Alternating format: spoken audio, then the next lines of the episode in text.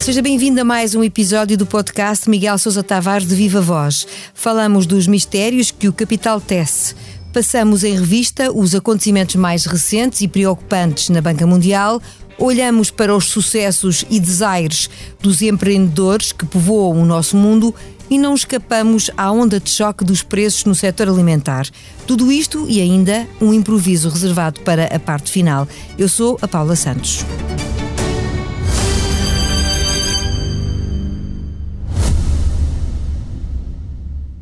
O Expresso faz 50 anos. Celebre connosco e torne-se assinante em expresso.pt.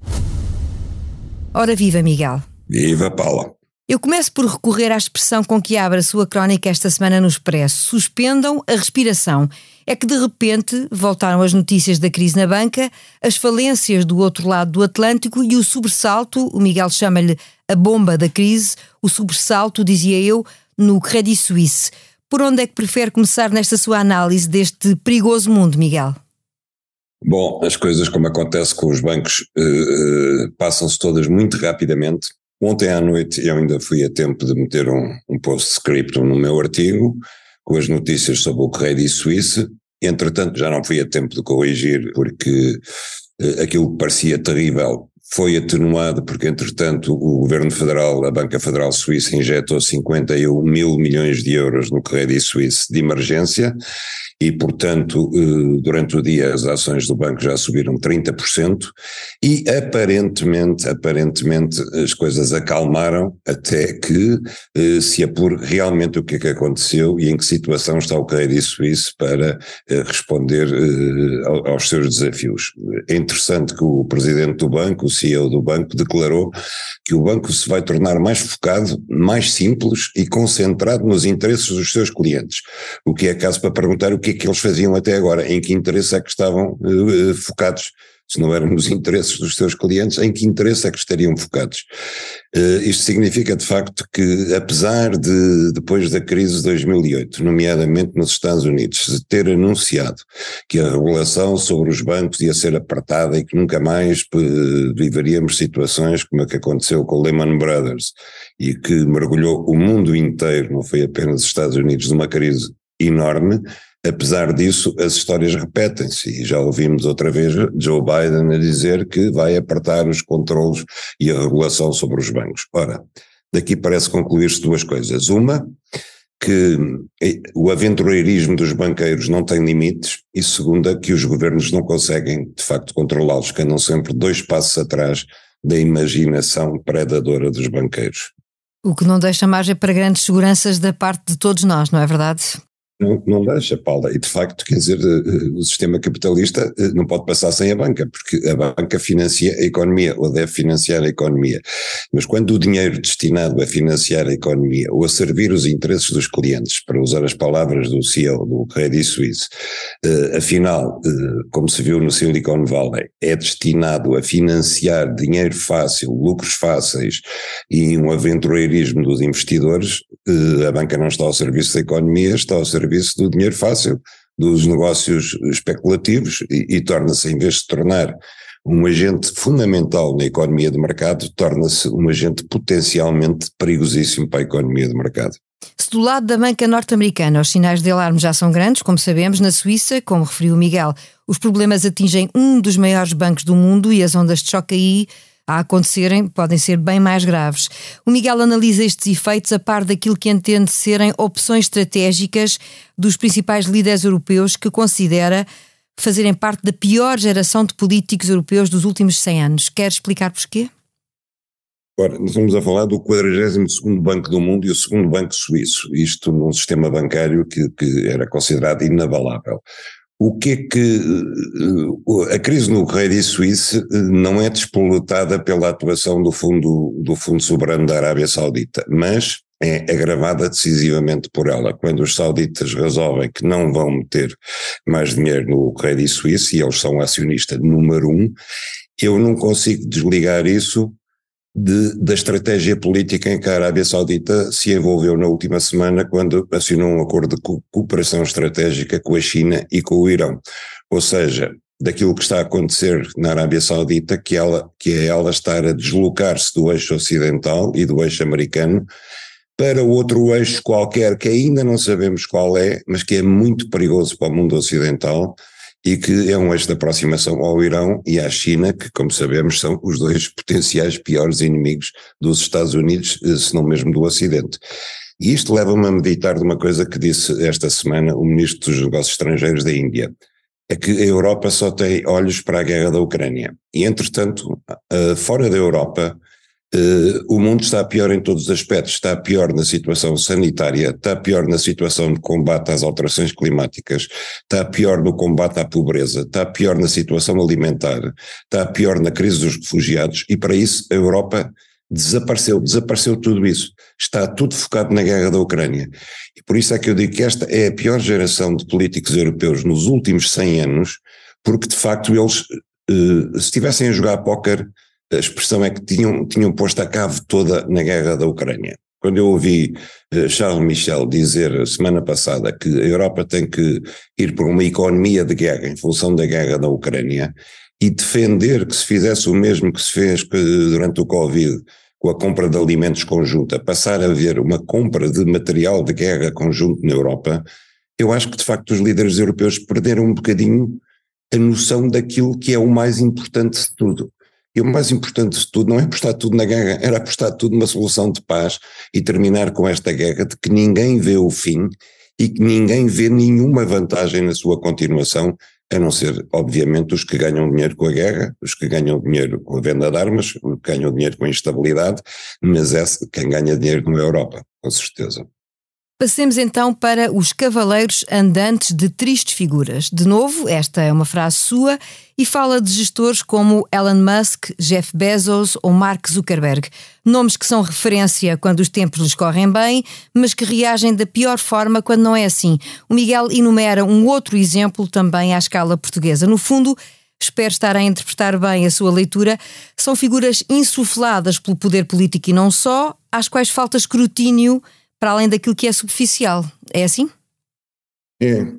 Para esta semana, Zuckerberg anunciou o despedimento de 10 mil pessoas do Facebook e do Google, porque eles, quando lhes corre mal, quer dizer, aquilo é à escala americana, não é? Os Estados Unidos são o país que mais rapidamente cria empregos e que mais rapidamente despede, porque a legislação laboral não tem qualquer espécie de proteção uh, em caso de despedimento e, portanto, quando as coisas, as coisas correm mal numa empresa, eh, eles despedem por, por e simplesmente fecham serviços, despedem aos milhares, eh, Bezos fazem a mesma coisa, e, e são uma espécie de.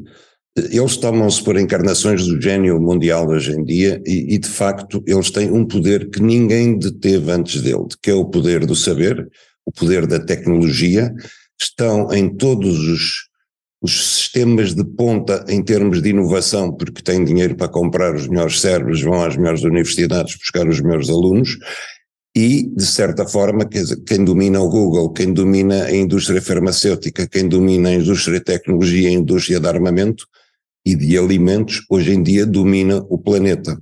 E estão completamente fora do escrutínio. O Congresso americano, a certa altura, chamou lá os quatro grandes tubarões de, da área tecnológica para tentar consertar com eles algumas regras de concorrência, porque uma das coisas que eles fazem é cada vez que aparece uma empresa no domínio deles que os ameaça em termos de qualidade, eles compram imediatamente essa empresa, fecham-na ou integram-na, e portanto a própria concorrência está distorcida e nem o Congresso americano conseguiu referiá-los. E estes gigantes são altamente perigosos, porque de facto se o capitalismo é um jogo que se baseia na livre concorrência, eles estão a desvirtuar a livre concorrência. São donos do nosso mundo, do dia a dia, se a gente começar a ver tudo o que fazemos de manhã até à noite, todas as tecnologias que utilizamos, todas as coisas que necessitamos, cada vez estão nas, nas mãos de menos gente, de menos empresas, e, e cada vez estas empresas são mais poderosas, não apenas no dinheiro que têm, mas no poder de facto que têm de controle sobre as nossas vidas. E vale a pena lembrar à escala nacional o exemplo do comendador João Berardo. Bom, isso foi mais uma brincadeira minha, porque de facto eu achei extraordinário depois de termos visto aquela prestação extraordinária que ele fez no, na Comissão de Inquérito na Assembleia da República, em que uh, mal consegue exprimir-se num português fluente, e já o sabíamos, uh, esta semana eu fiquei a saber que o, que o, Ministério Público desconfia que o Comendador João Berardo obteve um falso atestado médico para certificar que ele tinha vou citar, dificuldades cognitivas, fecha aspas, que o impediam de se defender convenientemente em tribunal. E a minha piada é dizer, não percebo porque é que ele precisa de um falso atestado médico para certificar uma coisa que está à vista de todos, que tem dificuldades cognitivas, de facto. E, e portanto, o certificado devia ir sim para aqueles que lhe confiaram tantas coisas, governantes e não só, ao longo de tanto tempo, tiveram tanta confiança num homem que, obviamente, tem dificuldades cognitivas. Esses sim é que precisavam de um atestado médico eh, para explicar porque é que tiveram tanta confiança no nosso comendador, Berardo. O país debate-se com a realidade dos preços que subiram nos bens de consumo, para além, muito para além dos valores da inflação. A isto juntamos um relatório da OCDE que indica que o sul de Portugal perdeu 20% das suas reservas aquíferas nos últimos 10 anos. Uma e outra coisa remetem para uma nova avaliação da Ministra da Agricultura e a nota, Miguel, volta a ser negativa. Sim, eu considero que Maria São Antunes é provavelmente o pior ministro deste governo e desde há muito tempo não tem que ver com isto e sobretudo se, como, como diz o relatório da OCDE, que é uma coisa que a ministra nunca entendeu e não apenas ela, também o primeiro-ministro e não apenas deste governo, mas de vários, que a agricultura e o ambiente estão intimamente ligados e que nós não podemos, sobretudo nas regiões do sul, onde falta água, fazermos uma agricultura que é predadora da água e predadora do ambiente, que isso é fundamental, e, e é isso que o relatório da OCDE explica, e por outro lado, que a nossa agricultura não pode ser uma agricultura baseada na exportação maciça de produtos cultivados intensivamente, como sejam, eh, por exemplo, os frutos, os frutos vermelhos, como seja eh, agora a moda do amendoal, super intensivo, que foi expulso da Califórnia, etc. Nós temos que fazer uma agricultura que substitua aquilo que nós importamos na medida do possível, porque o que torna um país eh, rico em termos de balança comercial não é conseguir um saldo entre aquilo que importa e que exporta que nós jamais conseguiremos. É conseguir substituir importações por produção própria, aquilo que nós podemos produzir e que podemos dispensar de importar. E, portanto, a nossa agricultura devia ser canalizada, por um lado, para isso, e, por outro lado, para uma agricultura que fosse ambientalmente sustentável. Entretanto, esta semana o Miguel deixa um testemunho na primeira pessoa da comparação de preços dos bens de consumo de um e do outro lado da fronteira, naturalmente entre Portugal e Espanha. Quer revelar as suas conclusões? Então, eu meti-me no carro e fui a Ayamonte. E a primeira conclusão, que é extraordinária, eu confesso que não, estava tão dentro dos preços. Um litro de gás óleo em Espanha custa menos 20 cêntimos do que custa em Portugal. Uh, o depósito do meu carro leva 65 litros, são 13 euros a menos para encher o depósito. Isto, isto não é uma brincadeira, se multiplicarmos isto por 26, uh, 52 semanas por ano, que deve ser 52 depósitos que eu uso, uh, dá uma brutalidade de dinheiro ao fim do ano, qualquer coisa como 700 euros de diferença. Por outro lado, no supermercado espanhol, aquilo que eu aqui teria pago pelos meus cálculos, e Paula, eu tenho muita experiência no supermercado, porque quem vai ao supermercado da minha casa sou eu, eh, portanto sou eu que vou sempre, eu conheço os preços do supermercado, ao contrário dos políticos que só vão eh, durante as eleições, eu vou eh, duas ou três vezes por semana ao supermercado. Aquilo que eu calculei que em Portugal pagaria entre 95 a 100 euros, paguei em Espanha 62 euros. E paguei 62 euros por muito melhores produtos, muito melhor apresentados, e já agora, eh, com, com uh, produtos para uma pessoa só, que é uma coisa que não se encontra nos supermercados em Portugal. Porque em Portugal só se vende, isto é obviamente uma política destinada a fazer as pessoas gastar aquilo que não precisa, quase todas as doses de comida embalada são para quatro pessoas no mínimo. Não há doses para duas pessoas ou para uma pessoa. E em Espanha, isso, neste supermercado pelo menos, eh, eh, encontra-se isso perfeitamente à vontade. A comparação é brutal, de facto, E eu pergunto-me como é que os espanhóis, que ganham muito mais do que nós e que pagam muito menos impostos sobre o trabalho, proporcionalmente, do que nós pagamos, conseguem ter energia muito mais barata, conseguem ter os produtos alimentares muito mais baratos, têm as comunicações muito mais baratas, os automóveis são mais baratos e por aí fora. E não é só em Espanha, é no resto da Europa comparativamente. Há aqui um mistério que, independentemente de saber se a culpa do, da subida dos preços alimentares, que é escandalosa, está na produção, que eu não acredito, está na, na distribuição ou está na, no retalho, eh, há aqui um mistério que de facto deveria ser esclarecido. Fica então essa dúvida. Seguimos para o balanço final deste episódio com paragem obrigatória no improviso. Treze militares da Marinha recusaram-se a participar numa missão, alegando falta de condições do navio Mondego e inviabilizaram a tarefa de acompanhamento de um navio russo na Madeira. O chefe do Estado-Maior da Armada falou em graves atos de indisciplina e o comandante do navio assegura que existiam condições para a missão. Esteve bem, na sua opinião, o almirante Gouveia Melo? Eu acho que sim, ele não pode dizer outra coisa, quer dizer, eh, vamos lá ver, as Forças Armadas não são uma função pública, os, os membros das Forças Armadas não podem entrar em greve Uh, sem mais nem menos, quer dizer, é um direito que não lhes, assusta, não lhes assiste, não existe constitucionalmente o direito à greve uh, entre os membros das Forças Armadas, nem existem motins, isso era no tempo do Revolta na Bounty, que já lá vai. Uh, no dia em que for consentido aos militares, sejam da Marinha, seja de outro ramo, dizer eu não vou para esta missão porque o material não está adequado, não há forças armadas. Independentemente de nós constatarmos que aquele navio eh, tinha os problemas que tinha, independentemente de nós, obviamente, constatarmos que Portugal não tem capacidade orçamental para ter umas forças armadas que, eh, que façam sair, por exemplo, um navio patrulha do Funchal para ir eh, vigiar um barco russo que está a passar eh, ao largo de, do Atlântico, ao largo da Ilha da Madeira. Nós não podemos, nós facto somos um país pobre e não podemos desempenhar eh, todas as funções cabalmente para as quais a NATO nos, nos convoca. temos a mania que somos capazes, mas não somos capazes. Agora, realmente, o Almirante tem razão quando diz que quem decide se um navio está em condições de navegar é o comandante do navio, não são os, os, os, marinheiros. E, portanto, essa é a regra dentro das Forças Armadas. Pode ser que os marinheiros não gostem, o caminho é livre. Há um problema real, é que perdemos 20% dos efetivos da Marinha nos últimos 10 anos, cada vez há menos pessoas que querem servir nas Forças Armadas.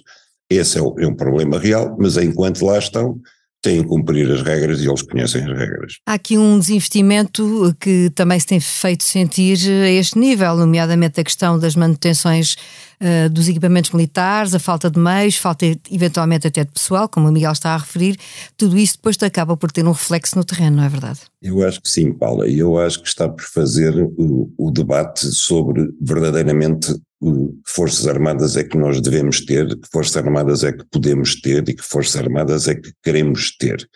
E cada vez que se discute uh, a estratégia militar, que ela é revista de 10 em 10 anos ou de 5 em 5 anos, a discussão está restrita sempre aos, aos mesmos de sempre, uh, que é uma série de especialistas, ou, ou tidos como especialistas, que andam à roda e não conseguem pensar fora da caixa porque no fundo é, é um clube fechado.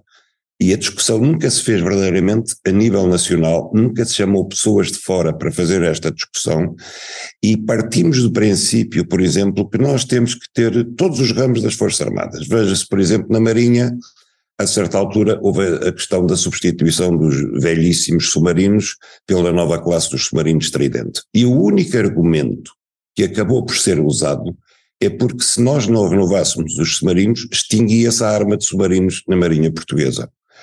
E qual era o problema de se extinguir a arma de submarinos? O problema é que havia 20 ou 30 oficiais que ficavam sem funções, portanto 20 ou 30 pessoas que ficavam sem funções. E foi para elas que se compraram submarinos caríssimos, absolutamente caríssimos, os quais estrategicamente tinham por função perseguir, uh, perseguir os navios russos no Atlântico. Só que, entretanto, tinha acabado a União Soviética e já não havia navios russos no Atlântico para perseguirem. E, portanto, ficámos com os submarinos, que, como de costume, eu, eu, creio que são três ou quatro, e, e há dois que estão sempre no estaleiro, há, há, um que navega e há outro que está em missões da NATO, e, e eles não servem para nada. Servem para manter de viva uma arma de submarinos, que, como eu digo, serve duas dezenas de oficiais, mais nada, e para um país como Portugal não interessa nada. Eu lembro de ouvir o ministro Paulo Portas, às tantas, era ministro da Defesa, dizer que os submarinos serviam para combater o tráfico de droga, que é uma anedota absoluta, porque um submarino jamais perseguirá uma lancha, eh, uma lancha rápida dos traficantes de droga. Em contrapartida, fazem-nos falta, sim, lanchas rápidas para defender eh, as águas territoriais, para defender a nossa zona exclusiva de pesca e para defender-nos dos traficantes de droga. Isso faz falta e era mais barato. Uma estratégia que fica então por afinar. Mistérios que o capital tece, contas feitas. Chegamos ao fim de mais um episódio do podcast Miguel Sousa Tavares de Viva Voz. A sonoplastia tem assinatura de João Martins. A opinião já sabe, à sexta-feira.